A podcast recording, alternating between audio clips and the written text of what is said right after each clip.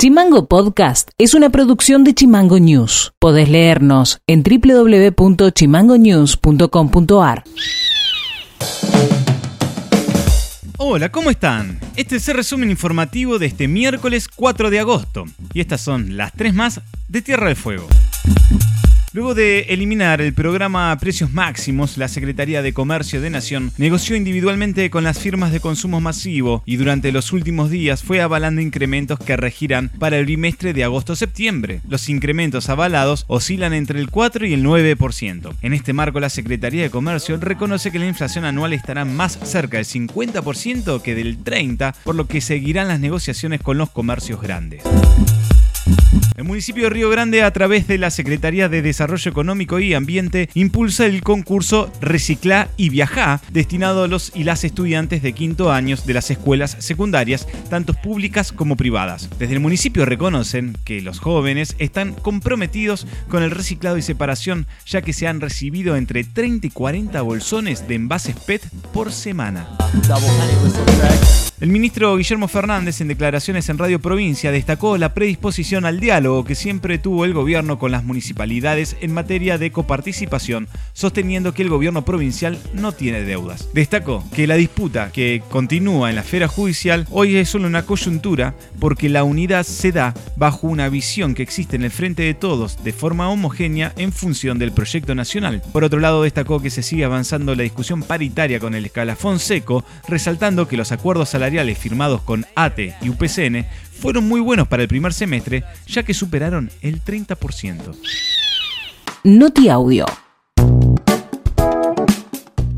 El juez federal Federico Calvete aclaró en diálogo con FM Master que las personas que se encuentren aisladas por ser considerados casos sospechosos o positivos de COVID estarán excluidas de emitir su voto en las elecciones PASO y generales de noviembre próximo si la persona está aislada no puede salir del aislamiento. Eh, nosotros, o sea, no podemos eh, desautorizar esa situación porque existe una normativa que determina eh, qué casos algunas personas están en una situación de aislamiento. Así como le dan una constancia para no ir físicamente a un trabajo o donde sea para justificar o habilitar o, iniciar todo el protocolo interno de cada oficina con respecto al tema del COVID, lo mismo pasa con el tema de la justificación del voto. Está aislada o está en ese momento con la imposibilidad de salir a la calle no puede ir a votar. Una vez que eh, está en esa situación tiene que hacer eh, la justificación en el momento oportuno por mail eh, al juzgado y ahí inmediatamente ah, se la tiene por...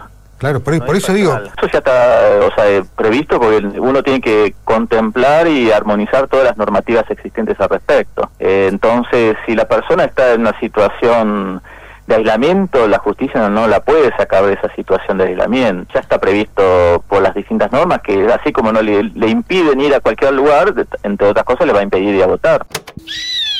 La editorial de Chimango. Las elecciones de medio término funcionarán en el país como un referéndum de la gestión de Alberto Fernández. Pasaron dos años. Dos años que no fueron nada fáciles para un mandatario que gobernó en pandemia 17 de los 20 meses que lleva de gestión. Seguramente en estas elecciones se expresará el apoyo popular, o no, al presidente y servirán los comicios para medir el estado de ánimo de la población. El oficialismo ya cuenta con mayoría en la Cámara Alta y si realiza una buena elección podría, en la Cámara Baja, sumar otros 10 diputados para alcanzar así el preciado quórum propio. A pesar que son solo dos las bancas de la Cámara de Diputados que se pondrán en juego en Tierra del Fuego, los comicios modificaron todo el escenario político fueguino.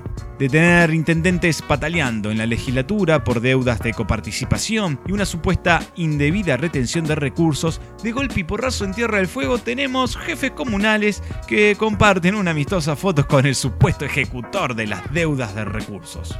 Bipolaridad parecida transitó el PJ Fueguino y el partido Forja, liderado por Melella. Sin ir más lejos, hubo un jefe de gabinete del municipio que se incineró políticamente unos días antes del cierre de alianzas al comparar a Forja con un repuesto de auto genérico.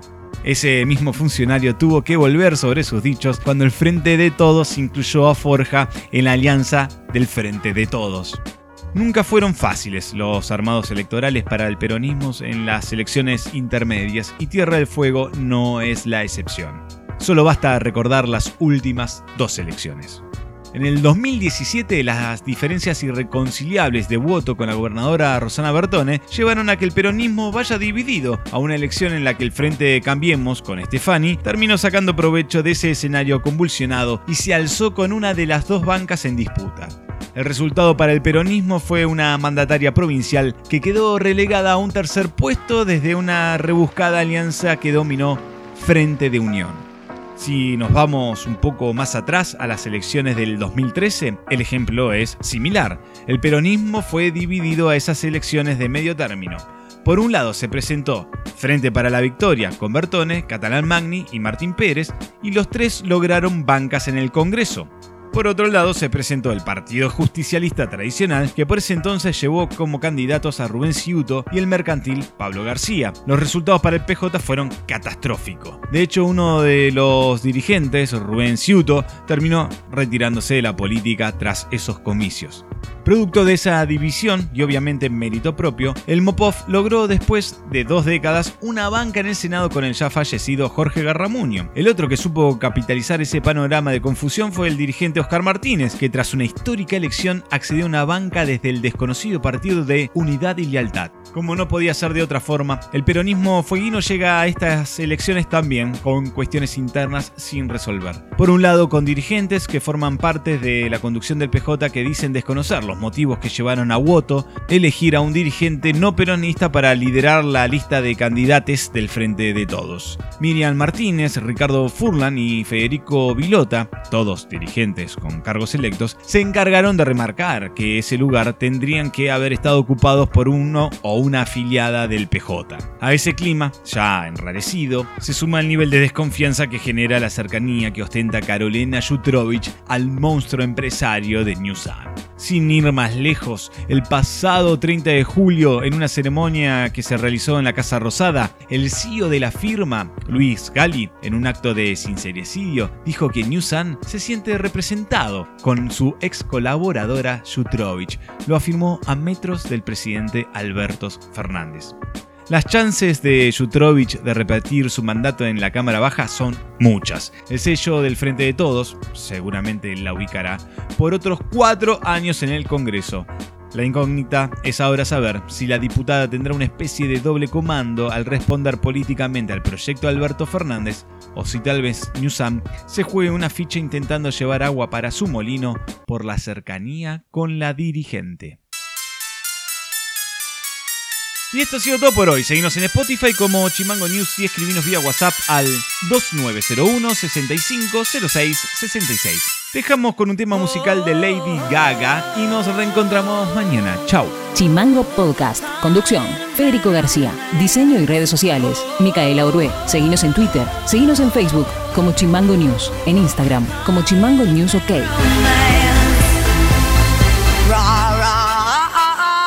Rama, Rama, Gaga.